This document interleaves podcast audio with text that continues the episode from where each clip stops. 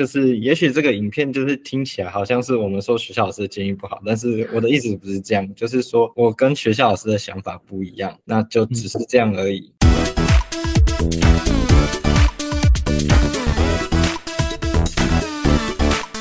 Hello，各位观众朋友，大家好。那今天很高兴可以邀请到我们金牌学员哈永泉来跟我们分享一下有关于学测以及学习历程档案以及整个个人申请当中呃的过去的一些经验，还有一些分享。我是呃新竹中学毕业的，目前是清华大学电机系呃的准大一新生。可以知道一下你是什么科系的吗？哦，我是电机工程学系。嗯，大家都很想要去念的科系这样子。简单的呃讲一下。电机系可能在念什么这样子，然后跟我们现在有一些学弟妹，他们可能想要申请电机啊、呃化工啊等等，有你有时候搞不清楚的，那我们简单做一点解释好不好？最主要就是三电一工了，然后就是电子学、电磁学、电路学，还有工程数学，那基本上是偏重数学跟物理的部分。那其实电机的领域非常广，它也。就很多人可能会在犹豫，说是电机还是自工，那它其实也是你跨很多资讯的部分，只是它也有很多硬体的部分，就是比自工系可能比较着重是数学逻辑，然后软体这样子。那电机的话还会包含物理的部分，呃，尤其是电学或者是量子力学，就是近代物理的部分这样。嗯，据我了解是这样了。哎，那你那时候怎么会想要去念电机系啊？这个是很长很长的探索历程，从高一开始就一直想说自己会想要念什么。主要是高一的时候我们有上物理史嘛，就是新课纲其实我们有物理史。那上物理史的时候就会学到一些科学家做一些事情，例如说像是马克思威，马克思威就是提出了马克思威方程式，然后准确预测了电磁波的。那电磁波的发明也一直影响到现在嘛，像是我们的电脑啊、手机什么的，都是这些应用。那另外我觉得很酷的一个人就是德布罗意啊，德布罗意他就是去稍微修改了爱因斯坦的方程式，然后提出了电子的波动性，就是他说粒子也会有波动性的这个很新的一个概念。那我在上物理史的时候就觉得说，其实科学好像都能够呃让我们的生活不断的进步，科学是。一直突破我们人类文明的一个工具。那另外，因为我自己念的是新竹中学，那我们有一个很有名的学长，就是李远哲嘛，他是诺贝尔化学奖的得主。那他在念竹中的时候就想说，因为他那个年代看到很社会很多不理想的状况，就是他那时候是白色恐怖嘛，然后他很多身边有些朋友或者是家人有被抓，然后他觉得说，为什么这个社会是长这样？所以他希望他能够改造社会，那他改造社会的方式就是当一个科学家，用科学去改造社会。那种种的原因下来，让我觉得说，嗯，我也想要走科学这条路。那高一的时候不确定自己可不可以，但是经过高二、高三的呃物理跟数学上的学习讨论，一个漫长的过程之后，觉得自己好像可以走科学这条路。那当然也考虑过以前就喜欢的航空与太空。工程学系还有物理系，那最后选择电机系的原因是一部分是因为电机的领域很广。假如说物理系的话，现在比较热门的主题可能是天文物理或者是量子。电机的话，其实我如果认真修，我也是可以修回量子，因为它有量子的部分。电机主要学的电子、电路、电池，其实都是应用在我们的生活中，它跟我们的生活很贴近。所以其实如果你说要是对社会有帮助，去帮助社会，甚至像李远哲那样，如果要改造社会的话，有那么远大的梦想的话，其实电机系是蛮是比较容易的，因为它跟我们的生活相关。那最后还是就是现实面，就是电机的在台湾的资源还是比较多，你可以感觉到整个国家的资源是依注在电机上面，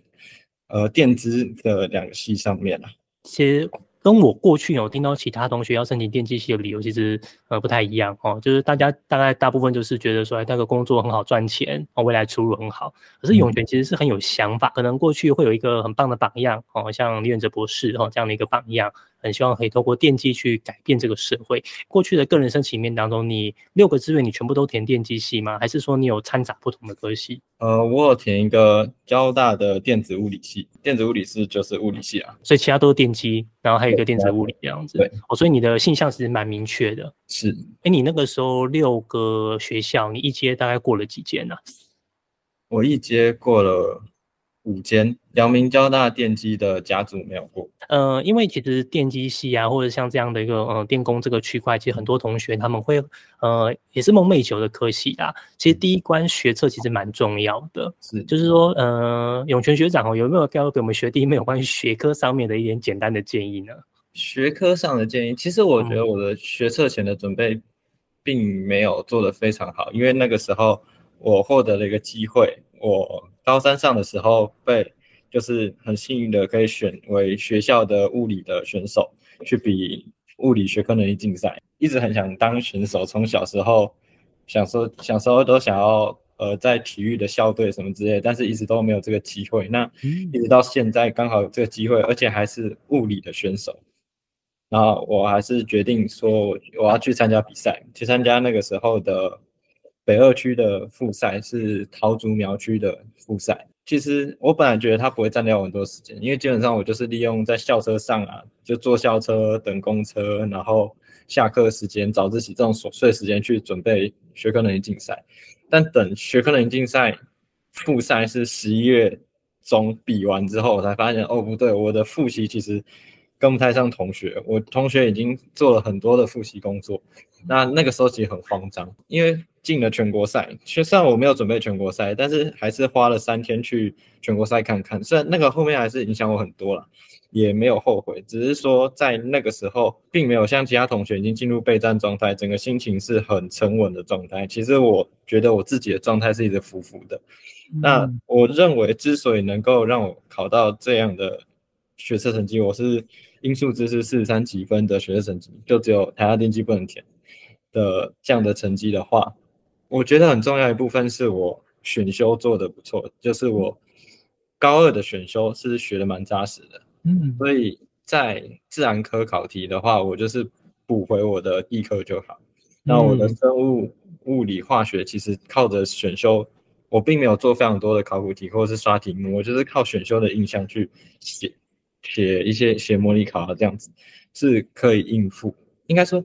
不是说可以应付，就是我觉得。我不建议那些选修学的好的人像我一样，但我觉得是我能够自然还能够考到十四级的话，是因为我选修做得好。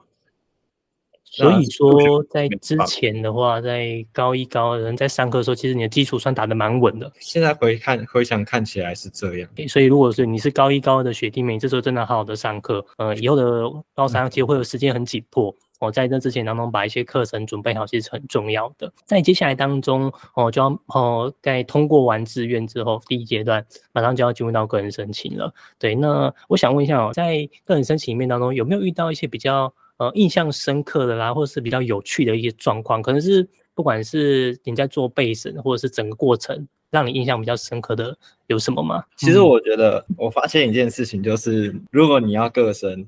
然后你其实。过的学校大概有三四间的左右的话，基本上很难同时准备分科，嗯，因为你还要顾高三下的进度，嗯，高三下进度非常非常重要，尤其是数学物理非常重要，我建议绝对不能放。然后，因为物理是一般来说，如果学校照进度上，然后你不是特殊班的话，物理就是电磁学，那你 你一定要上，这很基础，一定要。然后数学是微积分，呃，我们学校是微积分的，有些学校是上学期，那我们学校是微积分，非常重要，所以我没有放。然后再加上我做备审，我做备审是做的很认真的那一种，那种就读动机什么，我都是去查他的网站。然后其实我电机系不是只有改校名，我每一间电机系写的都不一样。你是针对每个科系刻字化去制作的样子？是我青交城三个系是写不一样，而且清大的甲组跟乙组也不一样，所以是。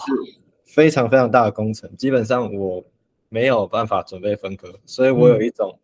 个生就一定要上的压力。印象最深刻的时候，就是我写我的 OPQ，也就是高中学习历程反思，还有就读动机跟多元表达工程心得的时候。因为那个时候通常就是我们学校老师的经验呢，是说如果你申请是二类科系，那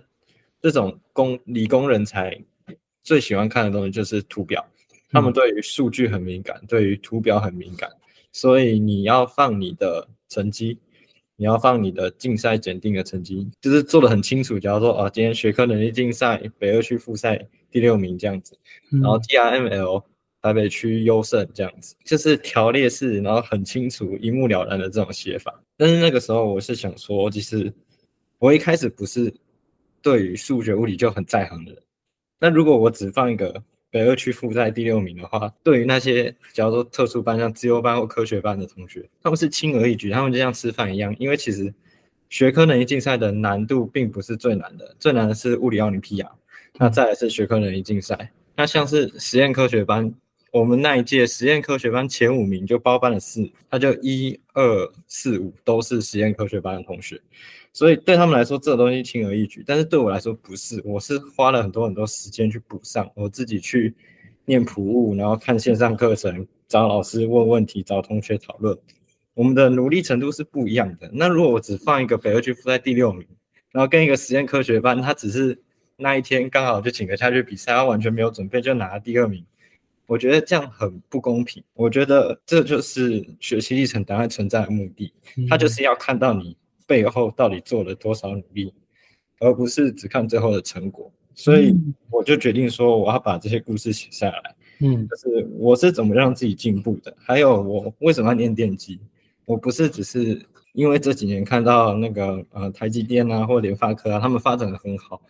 所以我就选择它。我也不是因为考上这个成绩在犹豫。要医医学院还是要电机电子产业这种人，我是很明确我要念电机，而且我知道说，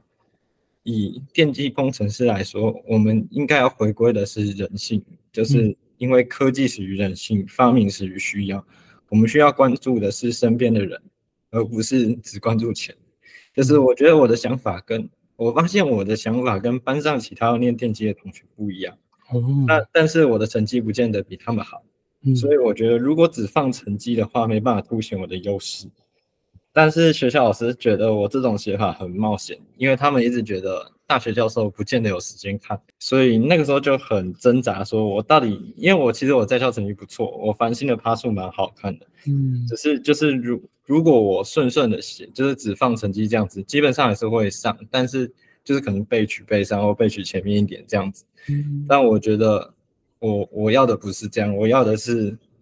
就算有人成绩比我好，但是我就是更适合，我就是比他适合念电机。其实因为你有本身就有一些想法，而且你有做了很多的呃分析，你知道你的对手，你也知道你的优势。可是因为学校的老师认为说这样子太冒险，所以我感觉你那个时候其实是很挣扎的，对不对？是那个时候很挣扎。哎，那后来后来怎么办？这件事情后来怎么解决？当然，你我也有看你的影片，然后报名你的课程。有在视讯面谈的过程中，就是你给我很大的信心。我看你的影片就知道，哦，其实也有，就是你的建议跟我的想法很像，就是我们应该要要展现自己的特色。就像我之前看你一个影片，是那个呃多元表现总的心得的，就是不要只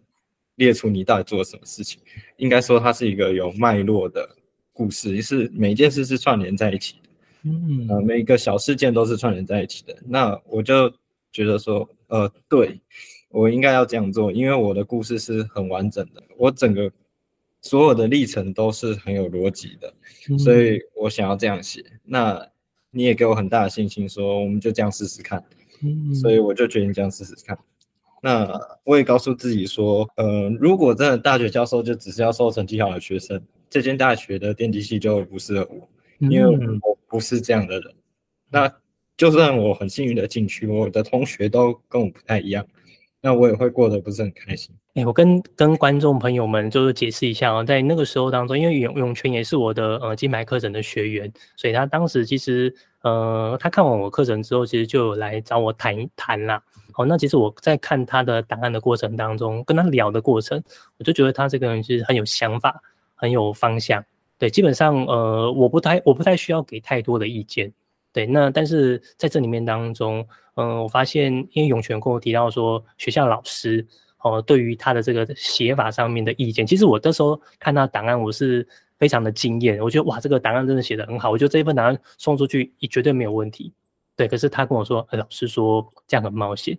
其实那个时候说实在的啊，我很担心，因为其实在这个过程当中，因为你知道，当大家都是在一一个呃一个意见的时候，你要站在另外一个意见。那你是用你未来的这个不确定，然后去跟他做尝试，其实是很很冒险的。所以其实那个时候在跟永泉在对谈的时候，我自己其实心里面也很紧张，我很担心给你一些错误的意见。对，但但是后来，呃，你的想法跟我在课程当中的影片其实方向是一致的。对，所以我们其实那时候就是愿意去尝试看看。哦，也当然有想到后果啦，有想到后果，但是觉得说，哎，那既然这是真实的自己。那不如就勇敢的尝试看看，至少不要后悔。而且我觉得永泉像刚刚提到一个，我觉得很欣赏。如果说他们只看整绩，那这代代表他不适合我。对，那我觉得永泉就是一个不屈就的孩子。我有设定说我要怎么样的大学，嗯，应该说我有想好我要怎么样大学生活，就是我希望我的同学是跟我有类似的想法，能够跟一群志同道合的朋友一起努力这样子。不是说只是比成绩哦。永泉其实他有他有跟我提到说他背审里面当中一些很棒的一些故事。对，那我请永泉来跟我们分享一下，你那时候在背审里面当中你写的一些内容，尤其是你要不要跟我们分享一下你的个人标签是什么，好不好？我的个人标签是我想成为一个有温度的科学人。其实就像刚刚之前讲的，呃，最开始是上物理史嘛，后来接触李远哲的故事，就是我们现在高三这个班。我认识的同学好像有一部分是太势利，就是觉得说，哦，我一定要考上电机，我一定要台大电机、台大自工，因为我想要赚大钱。嗯，呃，这样也没什么不好，只是就是他的想法跟我不一样。然后另一部分是不确定自己要干嘛，那成绩到了，那然后就是看，好像大部分人填电机，那我就要念电机。然后大部分念医科，我就要念医科，就觉得，哦，对啊，我数学还可以，但是我不知道念什么。哎，我成绩到，那我就填电机。就其实蛮多这种人的，我觉得其实每一个系都有他他想要培养的人才。那因为台湾的资源也许不够，没办法让每个系出来的人才都能够有发挥的舞台。那既然我选择电机系，那其实我意识到的是，电机系有一半的人可能会成为科学家，带八成成为工程师。那我觉得，不论是科学家还是工程师，我们都是人，所以应该要回归到其他人身上。你不用说我要拯救世界，或是像李远哲一样改造社会，我觉得这个这个太模糊太大了。你可以说，假如说我看到身边的人，例如说可能是我叔叔跌倒，行动不方便，那我念电机系，我可以帮他什么？我可能做个机械的义肢什么之类的。关心身边的人开始，呃，我的兴趣是这个，我选的这个系能够带给我喜欢的人，或者是关心我的什么什么样的益处，就是我的出发点是这样。那刚好我有兴趣的是物理数学嘛，然后另一方面也很多人都像是包括学校老师还有家人呢，都有提醒我说，你在帮助别人之前，在关心别人之前，应该要先养活自己，顾好自己。所以其实这也是选择电机系的。的一大原因就是，电机系它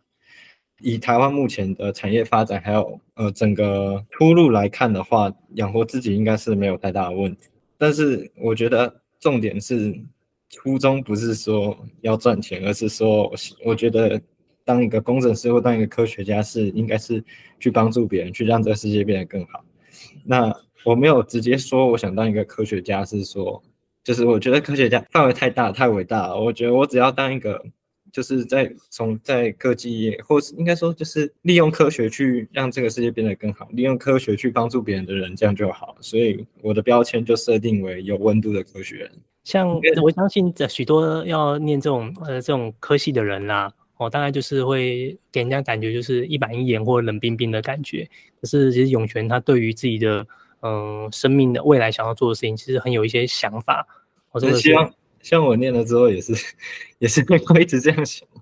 因为未来挑战其实非常非常多，尤其这个东西不好念，电机系非常难念，课业很重的一个科系。呃，我想学弟妹们哈，在呃看就是听完学学长这样的一个分享之后，其实很主要就是把自己的想法写出来，哦，有效的一个呈现，这是很重要的。但是在这前提当中，很多同学要么就是没想法。要么就是随波逐流，对，你会担心自己害怕呃失败，害怕嗯掉分等等会有这个状况。但是我我相信在这个过程当中，你要更多的去对自己有更更明确的认识，所所以你在你的学习历程在呈现的过程当中，才会有一个呃比较独特的个人标签来呈现。所以所谓的个人标签，并不是说大家随便想一个名词就好了，而是那个是很要很能够代表你的。所以我想。有温度的科学人这个代名词。他就成为了我们永泉学长的代名词，对，这是一个很棒的一个呃示范，请同学要好好的练习这样子。对，那最后啊，我们呃有一些学弟妹哦，马上就要进入到个人申请了，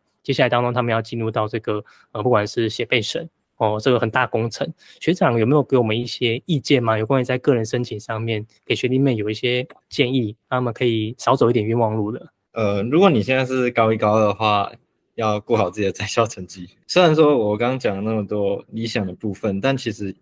就是我的在校成绩其实蛮不错。看我在初中我是百分之三，我的繁星趴数是百分之三，所以其实你说我的备审拿到很高的分数，拿到九十几分的分数，完全是因为我的想法很特别。我觉得不见得还是有成绩的影响在，每个人都有自己的优势跟特质。像我的优势是竞赛跟成绩嘛，所以我就是表现这一部分，还有我自己的想法跟大部分想念电机的同学不太一样的这个想法是我的优势。那也许你的优势是在社团、其他活动啊，这种校外活动，那那你也许你的在校就普普，这样其实也不见得是一个非常大的危机。你应该是说我如何把我的特质展现出来，那我参加社团到底。让我有什么样的启发？让我为什么想要念这个系？像我之前参加医学研究社的时候，就其实我参加医学研究社也不是什么特别的起源，只是因为我同学是创社的社员，然后他说他怕招不到人，所以就说：“哎，你要不要去？”我就说：“哦，好，我去。”那我们就去参访那个新竹的那个中国药大学的附设医院，它里面有个机器是是放射科，是治疗癌症的。那它是用电磁波去杀癌细胞，它可以精准的。从不同的角度去去设计癌细胞，然后让癌细胞可以早点早点挂掉这样子。那我觉得这个东西很酷，就是说，就是我觉得比起当医生，你必须要面对那些负面的东西。那如果我能够做这样的机器，就是我也想要帮助别人，但是我没办法面对负面的情绪，所以我可以做做后面做幕后的工作，我可以做这样的机器去帮助别人。我在我的档案里面有提到这一段，那这也是让我想念电机的其中一个理由。那就像我刚刚所说的这样子，就是你在社社团里面有哪些特别的片段，是让你决定让你选择这个科系？这其实很特别的经验，也是能够抓住教授眼睛的部分。那我强调成绩是因为一阶要过。一阶是很重要的东西，现就是以现行大学考试的升学制度来说，如果你要走个人申请，你的你不得不承认还是看成绩，成绩一定要好，尤其你二阶还是会把学测成绩拿进来筛，所以学测成绩很重要。那写备审的时候就可以稍微不要那么在意成绩，我觉得啦，因为备审资料的目的就是。要给教授看你成绩以外的东西，你成绩看不出来的东西，所以我才在我的备审里面没有像大部分人建议的特别强调我成绩，我成绩就只有说哦，我反省三趴，然后我只有放物理数学的趴数而已，我其他都没放，我也没有做做表什么之类的，我反而讲了很多我自己的想法，因为我觉得这是你从我成绩单看不到的。我觉得备审资料的目的就是，如果今天有一个人他成绩比我好。但是教授还是选择我，我觉得要做到这一点，就是就算你的成绩没有我好，但是我就是比你更适合念这个系。我觉得备审资料在做备审资料前有这样的一个想法，有这样一个观念，然后再下去写。因为每个人的特质都不一样，所以一定要找到自己的特质，不要说看了学长的，呃，说学长学姐的一些备审，就觉得说哦，他这样子在交大电机拿九十几分，就像我我之前也看过一个交大电机九十几分同学传给我看。然后他就是强调说，他写，他就小时候会玩电脑啊，然后做机器人什么之类的。那我就觉得，哦，那你把电机改成自工，我觉得也通啊。那我就觉得，嗯，其实没有用，你知道吗？就是我就是佛电机，我就是要念电机，我就是电机人，所以我就是要写出这样的背审，去告诉你说，我就是要念这个系，非我不可。就是我觉得这是一个很重要的观念。然后有这个观念之后，再下去做写作。勇敢的、自信的呈现你觉得你跟别人不一样的地方、优点的地方，把它写出来，然后最后交出去按下去的那一瞬间，告诉自己说，如果没有上的话，就代表这个戏不适合我。我们谢谢永泉学长给我们一个非常嗯很我觉得很实际啊。哦，有关于不管是成绩上面，你得顾好成绩嘛，这很实际的做法。那再来是